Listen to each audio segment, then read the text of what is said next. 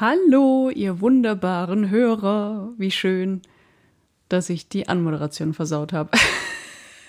Allerdings.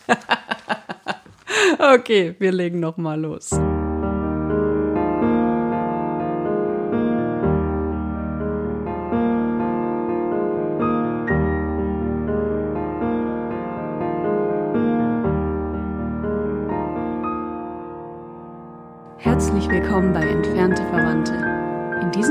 Podcast mache ich mich auf die Spur meiner Vorfahren.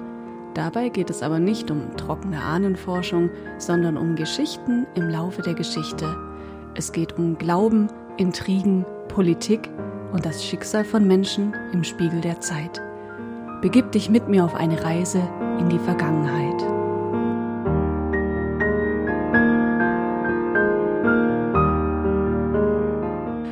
Hallo, liebe Hörer.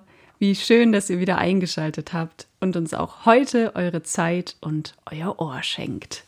Wir sind total motiviert und außerdem Fabian und Rebecca. Ganz genau. Hallo. Sag mal, Fabi, mhm. kannst du dich eigentlich noch an den Begriff Wutbürger erinnern? Na, der ist ja wieder recht aktuell, ne? Ja, inwiefern? Also der Wutbürger ist ja, wird ja immer rausgekramt, wenn eine größere oder kleinere Menge an Leuten über irgendein politisches Thema äh, nicht sehr erfreut ist, dann wird der Wutbürger ausgepackt. Ja, so kann man das sagen. Ne? Also ich meine, wenn ich es richtig erinnere, entstanden ist das so in der Zeit um Stuttgart 21 rum. Ah ja, stimmt. Ähm, also da habe ich zum ersten Mal den Begriff gehört und da sind ja eine Menge Menschen auf die Straße gegangen, weil sie einfach sauer waren und sich nicht mitgenommen gefühlt haben. Mhm.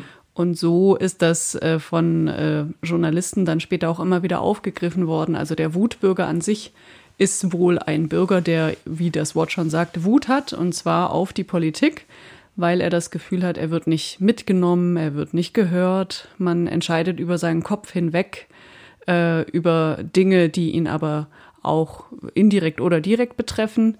Mhm. Und dagegen versucht er sich dann zu wehren mit einer gewissen, wie soll ich sagen, mit einer gewissen äh, Hilflosigkeit, aus der dann die Wut entsteht.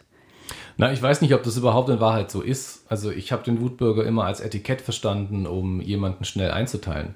Weil wenn man sich mit Leuten dann direkt mal unterhält, also ich war ja auch früher schon äh, hin und wieder mal auf einer kleinen Demo oder sowas und ich habe mich auch mit über meine Tätigkeit als Schlagzeuglehrer mit ganz unterschiedlichen Leuten unterhalten, die zum Beispiel zu Stuttgart 21 sehr unterschiedliche Meinungen hatten.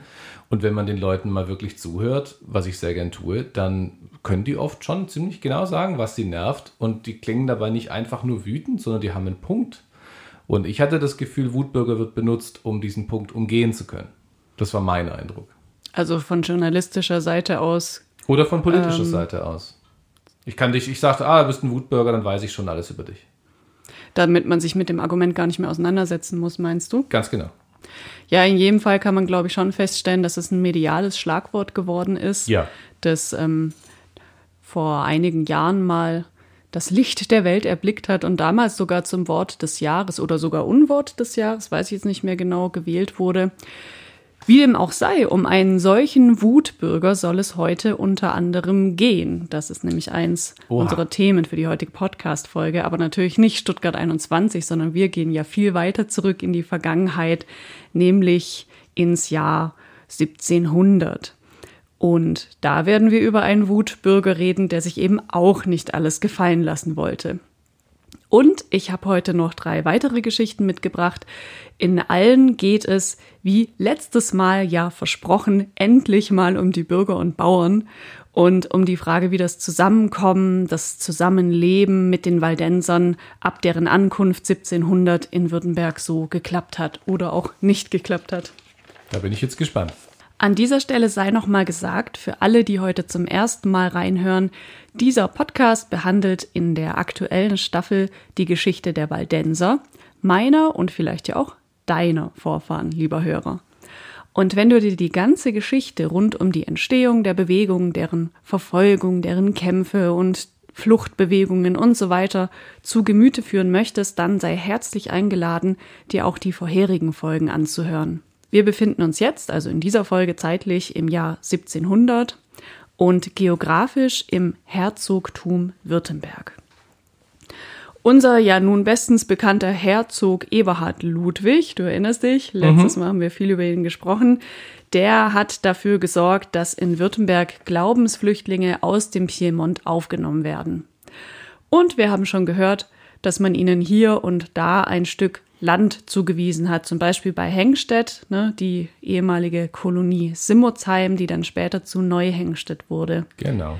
Hier bauten sich die Neuankömmlinge dann erst eine Barackenstadt oder auch Perus, was damals zu Heimsheim gehörte. Genau, und in Perus setzen wir jetzt mal ein, beziehungsweise im kleinen Heimsheim. Ein Ort, der zu der Zeit, zu der wir jetzt hier drauf schauen, von zwei Kriegen schwer gebeutelt war. Erst vom Dreißigjährigen Krieg und dann vom Pfälzischen Erbfolgekrieg. Letzterer übrigens angezettelt von unserem äh, allseits bekannten, aber eher wenig geliebten Ludwig XIV., der eigentlich gar keinen langen Krieg im Sinn hatte, sondern das Ganze rasch über die Bühne bringen wollte. Aber wie wir ja nun alle wissen, Vorstellung und Realität sind da nicht immer eins.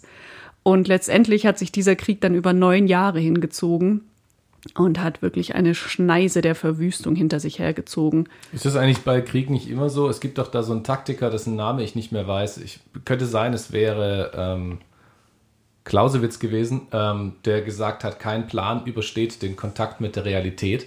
Und ähm, bei Kriegen scheint es ja irgendwie ganz extrem sich darzustellen. Also immer wenn es heißt, ah, wir machen, das wird jetzt eine schnelle Eroberung, dann kann man eigentlich schon fast damit rechnen, dass es nicht so sein wird. Dazu habe ich äh, zu wenig Kriegskunde studiert, um das jetzt ja. quantitativ einschätzen zu können. Ehrlicherweise weiß ich es nicht. Ich meine nur, wir erleben das ja jetzt gerade wieder und wahrscheinlich entsteht ja. deswegen dadurch auch der Eindruck, dass das wohl öfter der Fall sei. Beziehungsweise, ja, ja, klar, man neigt wahrscheinlich dazu, den Feind manchmal zu über- oder unterschätzen. Man ist ja nicht drin im Land und kann deswegen bei gewissen Sachen dann auch nicht sagen, ob die eigene Strategie aufgehen wird oder nicht. Ne? Mhm. Auf jeden Fall ähm, ist bei diesem pfälzischen Erbfolgekrieg wirklich einiges zu Bruch gegangen, um es mal euphemistisch zu sagen. Also nicht nur, dass wir zahlreiche wehrfähige Männer in den Gefechten verloren haben auf beiden Seiten, auch ganze Ländereien und Kulturstätten sind zerstört worden. Handschuhsheim, das ist ein Ort, den ich bisher gar nicht kannte. Das war ein Stadtteil von Heidelberg oder ist es vielleicht immer noch? Auf jeden Fall wurde der damals in Schutt und Asche gelegt und Mannheim wurde dem Erdboden gleichgemacht. Mhm. Durlach hat gebrannt, genau wie Ettlingen, Pforzheim und Baden-Baden mitsamt dem neuen Schloss. Also mhm. das ist wirklich hier einmal durch Württemberg Krass. durchgegangen und ja. die Leute waren wirklich größter Verheerung ausgesetzt. Und dieser verheerende Krieg ist jetzt also erst wenige Jahre her. Da beschließt unser Herzog mit der Besiedelungspolitik anzufangen, von der wir ja auch schon gehört haben, weil klar, Platz genug ist, die Äcker sind da, die müssen bestellt werden, zum Teil sind da auch noch Häuser, was fehlt sind jetzt eben die Menschen. Also zum Glück sind da gerade diese komischen Leute auf der Flucht, die man hier ganz gut gebrauchen kann, unsere mhm. Hugenotten und Waldenser. Und da setzen wir jetzt ein und lesen aus dem Text von Helmtrud Kienle, der kürzlich im Blättle des Heimsheimer Stadtseniorenrats erschienen ist. Die wenigen Heimsheimer, die die Kriegsjahre überstanden und vor allem die Zerstörung ihres Städtchens 1634 selbst erlebt oder aus Berichten in Erinnerung hatten, konnten und wollten 1699 die geplante Besiedlungspolitik des Herzogs nicht akzeptieren. Zu sehr hatten sie in den vergangenen Jahrzehnten gelitten, als dass sie wieder unabsehbare Risiken auf sich nehmen wollten, dieses Mal aufgebürdet von des Herzogs vermeintlicher Willkür. Die Glaubensflüchtlinge sollten nach herzoglicher Verfügung künftig in den leerstehenden Häusern des Städtchens oder in dem, was an bewohnbaren Gebäudeteilen übrig geblieben war, eine neue Bleibe finden. Für die Übergangszeit von der Ankunft des Menschen bis zum tatsächlich möglichen Bezug der Behausungen wurde der Bevölkerung befohlen, die Ankömmlinge in ihren eigenen Häusern zu beherbergen. Das ist, also ich weiß nicht warum, aber dieses Ding, die Menschen in den eigenen Privathäusern aufnehmen zu müssen, das, um ein neues Wort zu benutzen, triggert mich unheimlich. Also ich, ich finde es mhm. so unfassbar. Ich meine, vielleicht war das damals nicht ganz so unfassbar empfunden, aber ich glaube schon, oder? Es ging, ist immer schon, das eigene Heim ist, ist heilig. Ja, genau. Das ist ja wirklich, so empfindet man es ja oft auch heute noch, der einzige Ort, über den man wirklich die komplette Hoheit hat. Ja. Wenn nicht gerade der Gerichtsvollzieher vor der Tür steht. Ganz genau. Und das ist heute so. Und das war damals natürlich auch so. Zumal vor dem Hintergrund dessen, was du ja gerade auch vorgelesen hast. Ne? Also, dass man echt schlimme Dinge erlebt hat und jetzt eigentlich nur noch seine Ruhe will und dann Ja. wird an die Tür geklopft und es heißt, hier nimm mal ein paar Franzosen auf, quasi. Ja, ne? Also genau. gerade der, der ja vorher auch der, der Feind war. Ich meine, die, die jetzt nicht in dem speziellen Fall, aber äh, die Sprache, die klang ja schon sehr ähnlich und äh, dementsprechend gab es da durchaus Vorbehalte. Wir haben hier also eine ähnliche Situation wie in Folge 15 in Erlangen. Da haben wir auch schon über die entsprechenden Probleme gesprochen, die daraus entstehen. Und das kommt natürlich nicht bei jedem gut an, wie wir uns ja eben schon gedacht haben. Also lesen wir mal, wie es jetzt an der Stelle weitergeht. Einer, der sich diesen Übergangsanordnungen des Herzogs offen widersetzte, war Mattes Mann. Er ist damit wohl ein Ahnherr der in späteren Zeiten immer wieder aktenkundigen Wutbürger. Da er damit gedroht hatte, jeden Welschen, der über seine Schwelle wolle, zu erstechen, beschäftigte sein aggressiv widersetzliches Verhalten auch den Geheimen Rat des Herzogs als der obersten richterlichen Instanz. Die Herren Geheimen Räte kamen zu dem Schluss, der Heimsheimer Amtskeller hätte deutlich härter gegen Mann vorgehen müssen, als er es offenbar getan hatte. Zumindest eine öffentliche Abmahnung wäre angemessen gewesen und selbst die Möglichkeit einer Gefängnisstrafe hätte in Erwägung gezogen werden müssen. In einer am 10. Juni 1699 verfassten Resolution findet sich die Begründung für die geheimrätliche Rüge. Man habe, Zitat, Drohworte auszustoßen, sich vermessen, Zitat Ende, die die Befürchtungen aufkommen ließen, dass ein solches Gsell, welchem Tätlichkeiten zuzutrauen, so viel Einfluss haben könnte, dass, Zitat, dies etwa auch andere Bürger dazu verleiten möchte, Zitat Ende, sich aufmüpfig und widerständig zu verhalten. Toll, ne? Ja, klingt gut. Ja, das finde ich auch ganz spannend. Also die größte Befürchtung des Geheimrates war ja offenbar nicht, dass er tatsächlich einen ersticht, äh, sondern dass dieses Verhalten Schule macht und andere Leute dann auch auf die Idee kommen, den Gehorsam zu verweigern. Nein. Ja, furchtbar. Und das ist ja damals wie heute so. Also wenn ein Einzelner aufmuckt, dann ist das vielleicht ärgerlich, aber händelbar. Den kann man ja noch besänftigen, überzeugen, ignorieren, zur Not vielleicht auch wegsperren. Aber wenn der viele um sich schart oder mit seinen Gedanken andere ansteckt, dann kann es für die Obrigkeit gefährlich werden. Ja, und komischerweise ist die Antwort der Obrigkeit dann immer ähm, zu versuchen, das zu unterbinden, anstatt zu überlegen, ob vielleicht ihr Handeln fehlerhaft ist. Aber okay, das ist jetzt ein anderes Thema. Um die Frage meins oder deins ging es auch an anderer Stelle. Und zwar, jetzt kommt die nächste Geschichte, bei Hengstedt. Bei Hengstedt war man den Neuankömmlingen gegenüber eher argwöhnisch eingestellt, so würde ich es mal freundlich ausdrücken. Vor allem stieß es der Bevölkerung natürlich sauer auf, dass die Welschen diese ganzen Privilegien hatten, von denen wir ja auch schon mehrfach gesprochen hatten. Ne? Die durften sich selbst verwalten, sie mussten zehn Jahre lang keine Steuern zahlen und man sicherte ihnen Baumaterialien zu. All solche Dinge, die natürlich Neid verursachen, weil man immer vergleicht und denkt, warum kriegen die denn das alles und wir nicht? Ganz genau. Und nun gab es in jener Gegend einen Brunnen. Und dieser Brunnen steht auf Althengstädter Gemarkung und existierte bereits vor der Ansiedlung der Waldenserkolonie.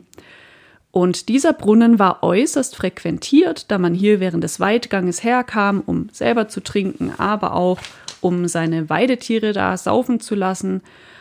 Der Brunnen hatte damals nach historischen Schilderungen eine Wasserfläche von circa drei Metern. Ist jetzt nicht so wahnsinnig groß. Ja, klingt klein. Und wir haben jetzt drei Parteien, die sich dort regelmäßig begegnen und um die Nutzung des Brunnens streiten. Das sind die Althengstädter, die Bewohner des Ottenbronner Hofes und die Neuen natürlich. Und das muss da so zugegangen sein, dass dieses Gezanke schlussendlich vor dem Herzog gelandet ist. Also der musste letztendlich entscheiden, was jetzt eigentlich mit dem Brunnen passiert. Was glaubst du, was hat er gemacht? Zeiten eingeteilt? Jetzt musst du aber überlegen. Ich weiß noch nicht, ob das mit dem Vieh funktioniert, ne? Also Vieh kann man nicht beliebig an irgendwelchen Zeiten, glaube ich, tränken. Ja, so ist es. Ja. Und du musst auch bedenken, dass die Menschen damals ja nicht mit einer Armbanduhr rumgelaufen sind. Oh. Und dementsprechend wäre das wahrscheinlich schwierig gewesen. Wir lesen mal nach, was geschah. Der Heimatverein Neuhengstedt schreibt. Um den Streitigkeiten um die Eigentums- und Nutzungsrechte des Wassers ein Ende zu machen, ließ der württembergische Herzog Eberhard Ludwig 1716 symbolisch einen Grenzstein in der Mitte des Wassers setzen. Danach konnte keiner der Parteien mehr behaupten, der Brunnen stünde ihrer alleinigen Nutzung zur Verfügung und die Streitigkeiten hatten nach und nach ein Ende. Die auf dem Grenzstein zu findenden Buchstaben sind die Anfangsbuchstaben der damals zerstrittenen Ansiedlungen Ottenbronn, Neuhengstedt und Althengstedt. Ja, gut, ne? Das ist ein fast schon salomonisches Urteil. Ja, mit dem Schwert gespalten. und ich denke, es war aber auch ein gutes und gerechtes. Ja, was ist denn euer Gedanke dazu, liebe Hörer? Also wenn ihr Lust habt und eine Idee dazu, dann schreibt uns doch gerne mal. Ihr könnt auf Facebook und Instagram unsere Kanäle finden, jeweils einfach eingeben entfernte Verwandte Podcast, dann stoßt ihr auf uns und könnt da einen Kommentar oder eine Nachricht hinterlassen, da freuen wir uns immer drüber. Und ich bin demnächst übrigens auch privat unterwegs in Richtung Esselsbrunnen, da werde ich dann mal ein Foto schießen und das stelle ich euch dann auch auf den benannten Kanälen zur Verfügung, dann könnt ihr euch diesen Stein gerne mal anschauen. Okay, wir spulen mal ein paar Jahre in die Zukunft, ins Jahr 1786 und wollen mal sehen, hm, was sich in dieser Zeit, ja, so ungefähr 80 Jahre sind jetzt vergangen, was sich da so getan hat. Wir haben jetzt gut eine Generation später, kann man sagen. Das heißt, wer damals noch von dem Mattes Mann mit dem Messer bedroht worden ist, der ist heute entweder sehr betagt oder schon gar nicht mehr am Leben, aber nicht seinetwegen, sondern aufgrund der Zeit, die vergangen ist. Und die Kinder und Enkel der ersten Waldenser besiedeln nun Teile von Württemberg. Die wurden also schon hier geboren und können dieses Land somit ihr Zuhause nennen. Und es gibt einen neuen Herrscher. Wie wir ja aus der letzten Folge wissen, ist unser Waldenser-Versteher Eberhard Ludwig 1733 ohne Thronfolger in die ewigen Jagdgründe eingegangen. Daraufhin ging der württembergische Thron an die katholische Nebenlinie und zwar an den Karl Alexander. Wir haben in der letzten Folge aber auch gehört, dass es mit den Landständen nicht immer ganz leicht war und offenbar konnte Karl Alexander mit denen auch nicht so besonders gut. Aber diese belastende Situation währte nur kurz, denn schon knapp vier Jahre nach seinem Amtsantritt verstarb Karl Alexander an einem Lungenödem.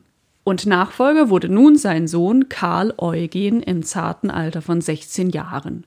Da haben wir wieder das gleiche wie beim äh, äh, beim Eberhard Ludwig. 16 war eigentlich noch kein Alter, um ein Herrscher zu werden, aber man hat dann für ihn eine Ausnahme gemacht und ihn vorzeitig für mündig erklärt, weil es gab eben einfach keinen anderen, mhm. der den Laden schmeißen konnte. Und ja, jetzt, jetzt rede ich an dieser Stelle doch wieder über die Herrscher statt über die Bürger und Bauern. Ich hoffe, ihr verzeiht mir das.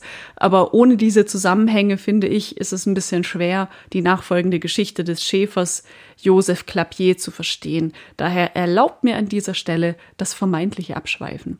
Wir bleiben also noch ganz kurz bei unserem neuen Herzog Karl Eugen. Fabian, lies uns doch mal vor, was sich auf Wikipedia über den guten Herrn finden lässt. Karl Eugens Regierungszeit fiel mit dem Höhepunkt des Absolutismus zusammen und der junge Landesherr tat alles, um seinen Hof zu einem der glänzendsten in Europa zu machen. Mit ungeheuren finanziellen Aufwand, der Württemberg an den Rand des Ruins führte, gelang ihm das zeitweise. Für seine prunkvolle Hofhaltung ließ er nicht nur das neue Schloss in Stuttgart, sondern zusätzlich Schloss Solitude, Schloss Montrepos und später noch Schloss Hohenheim erbauen. Des Herzogs Feste waren so legendär wie seine zahllosen Affären und sein Despotismus. Den Dichter Christian Friedrich Daniel Schubart, der ihn und seine Mätresse Franziska von Hohenheim verspottet hatte, ließ Karl Eugen für die Dauer von zehn Jahren auf der Bergfestung Asperg einsperren. Auch den Dichter Friedrich Schiller bedrohte er mit Schreibverbot und Kerkerhaft. Also, das war kein lustiger, ne? Das sieht man schon. der Nee. Der nee. mochte zwar Feste, aber der mochte offenbar keine Frei Freidenker, wenn man das so sagen kann. Ne? Keine Künstler, die ihn in irgendeiner Art und Weise verächtlich gemacht haben. Dann hat er wohl auch keinen Hofnarr besessen, hä? Ich hoffe nicht für den armen Hofnarren. Interessant finde ich noch ein bisschen, dass diese ganzen Herrscher, die dem Absolutismus so zugetan haben, äh, immer einen Berg an Schulden hinterlassen haben, wenn sie abgetreten sind. Also ich weiß gar nicht, wie die damals überhaupt alle überlebt haben und über die Runden gekommen sind, bei so wie die mit Geld um sich geschmissen haben, das sie gar nicht hatten. Also gut, sieht man ja heute auch wieder teilweise. Irgendwie klappt's dann doch immer. Naja, was auch immer unter Klappen verstehen würde, ne? aber es scheint zumindest äh, die Regierenden immer zu einen, dass sie im Prinzip mit Geld um sich werfen, das sie in Wahrheit nicht haben. Der Schiller übrigens, bei dem sind wir gerade stehen geblieben, der hat äh, wegen Karl Eugen sogar das Land verlassen. Ne? Was hat der Schiller denn verbrochen? Ja, da, ähm, also man muss wissen, der Schiller, der war zu dieser Zeit offiziell ja noch gar kein Dichter und Schriftsteller, sondern der hat äh, anonym die Räuber äh, drucken lassen und offiziell hat er ein Medizinstudium gemacht und war dann Militärarzt und ist mit dem Job aber überhaupt nicht glücklich gewesen. Und äh, so ist es dann passiert, dass er sich zweimal einfach unerlaubt vom Dienst entfernt hat. Einmal, um die Uraufführung seines eigenen Theaterstücks zu sehen. Und das bringt ihm tatsächlich erstmal 14 Tage Arrest in der Stuttgarter Hauptwache an, weil ne, so mit Militär und nicht dabei sein, das hat man sehr übel genommen Das damals. heute auch noch sehr ernst Heute immer noch, genau. Und dann wird dem Herzog auch noch zugetragen, dass Schiller die Räuber geschrieben hat. Und das ist ja ein Stück, das auch mit der Obrigkeit nicht gerade zimperlich äh, umgeht. Und dann landen eine Menge Beschwerden auf des Herzogs Tisch. Also erlässt der Herzog dann tatsächlich für Schiller ein Verbot für jede nicht medizinische Schriftstellerei. Und das war für ihn ganz furchtbar. Aber ja, ist an sich auch und für sich genommen eine spannende Geschichte mit dem Schiller. Aber ich glaube, wir ähm, schweifen ab. Äh, kommen wir zurück zum Karl Eugen. Man muss nun nämlich wissen, dass der Karl Eugen mit dem Alter milder wird. Und nach dem Tod und vorangegangener Scheidung von seiner ersten Frau geht er eine zweite, vermutlich glücklichere Ehe ein und wandelt sich vom Despoten zum Genussmenschen, ne? was die Frauen nicht so alles anrichten können. Sehr sympathisch. Und in diesem Zuge hat er sich dann mal unsere heimischen Schafbestände angeschaut und sich gedacht, ja, das geht doch besser. Also diese Wolle, die kriegen wir doch weicher. Ja, und wer kennt sich denn besser mit Wolle aus als unser Strumpfwirkervölkchen? Da kommen die Wadenser dann demnächst wieder ins Spiel. Wobei jetzt erstmal nicht Strumpfwirker gefragt sind, sondern Schäfer. Karl Eugen will eins, er will Luxus.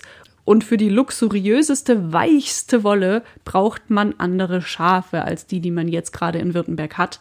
Und hier kommt der Josef Clapier ins Spiel.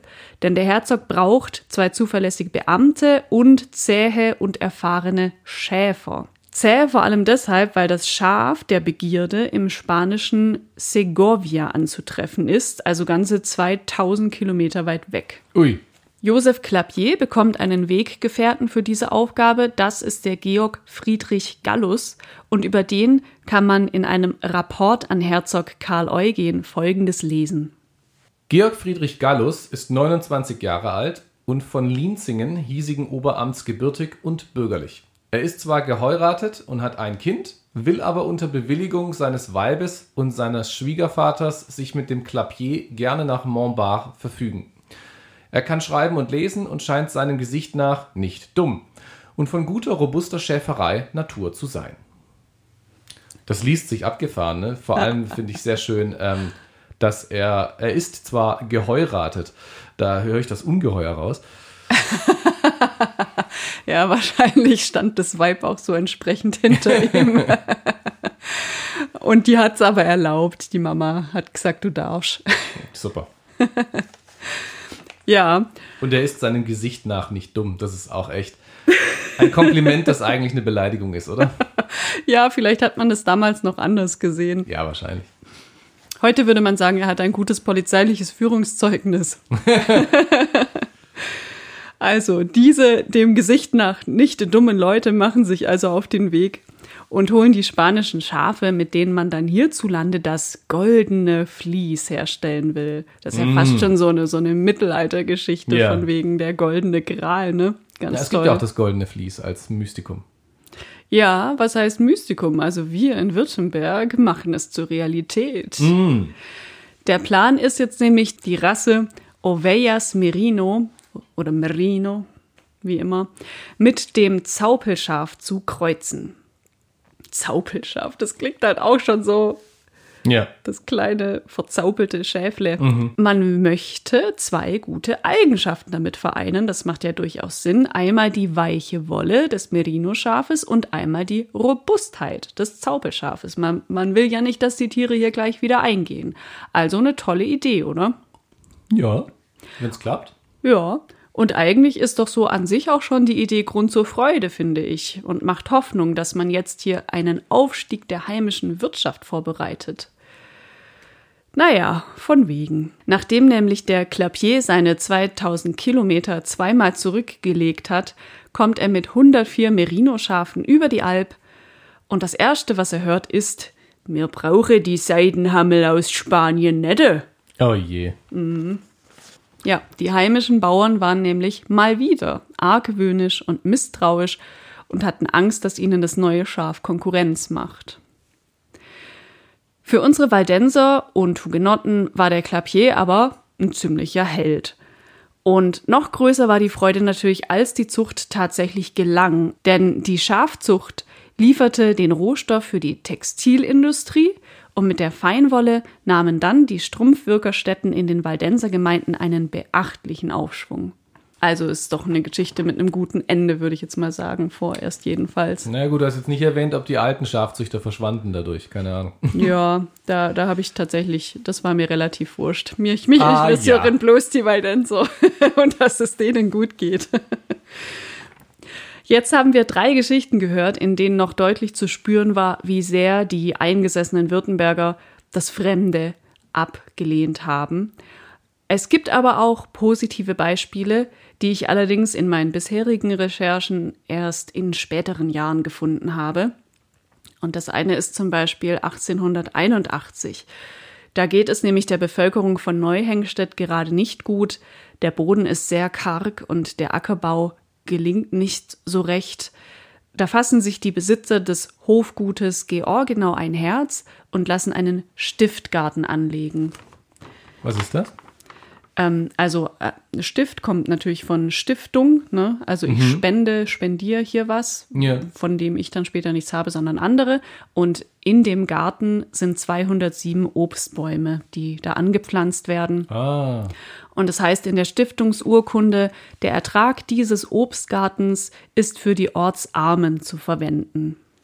Ja, und zum Schluss hören wir noch eine letzte Geschichte aus dem Jahr 1888, die Pfarrer Dr. Wolfgang Schöllkopf im Waldenser Magazin Nummer 261 veröffentlicht hat.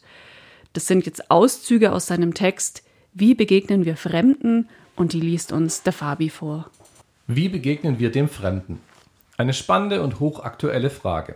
Mit Skepsis und Vorurteilen oder mit Interesse und Lernbereitschaft? Die hier veröffentlichten Lebenserinnerungen geben dafür ein Vorbild. Der aus Böblingen stammende Adolf Merkt wurde nach dem üblichen Bildungsweg durch Seminare und Stift 1888 Pfarrer in den Dörfern Pinasch und Serris im Maulbronner Amt. Dort lernte er Fremdes und Fremde aus der Nähe kennen, die Nachfahren der mehrfach aus ihrer Heimat vertriebenen Waldenser, deren Vorfahren um 1700 auch in Württemberg Aufnahme fanden Sie hatten eigenartige Sitten und teilweise noch eine eigene Sprache, das Welsch oder das Patois. Sie lebten aus einer glorreichen Vergangenheit von Vertreibung und Rückkehr, von Glaubenseifer und Licht im Dunkeln. Die Situation allerdings, die Pfarrer Merkt antraf, war kaum mehr von dieser großen Vergangenheit, sondern mehr durch eine weitgehend armselige Gegenwart bestimmt.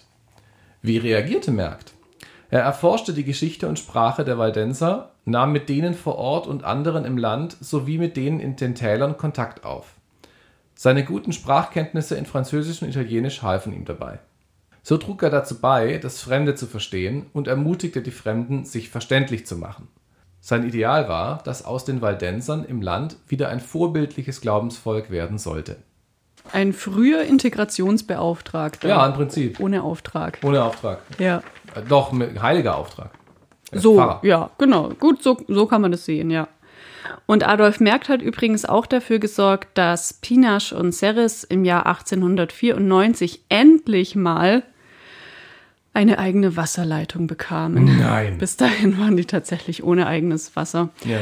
Und daher ist es doch nur angebracht, mit den Worten zu schließen, die Merkt an dieser Stelle erfüllt hat. Denn so heißt es in der Offenbarung, Gott spricht, ich will dem Durstigen geben von der Quelle des lebendigen Wassers umsonst. Schön.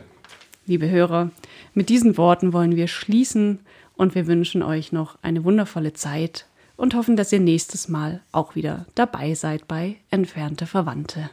Bis zum nächsten Mal. Danke fürs Zuhören.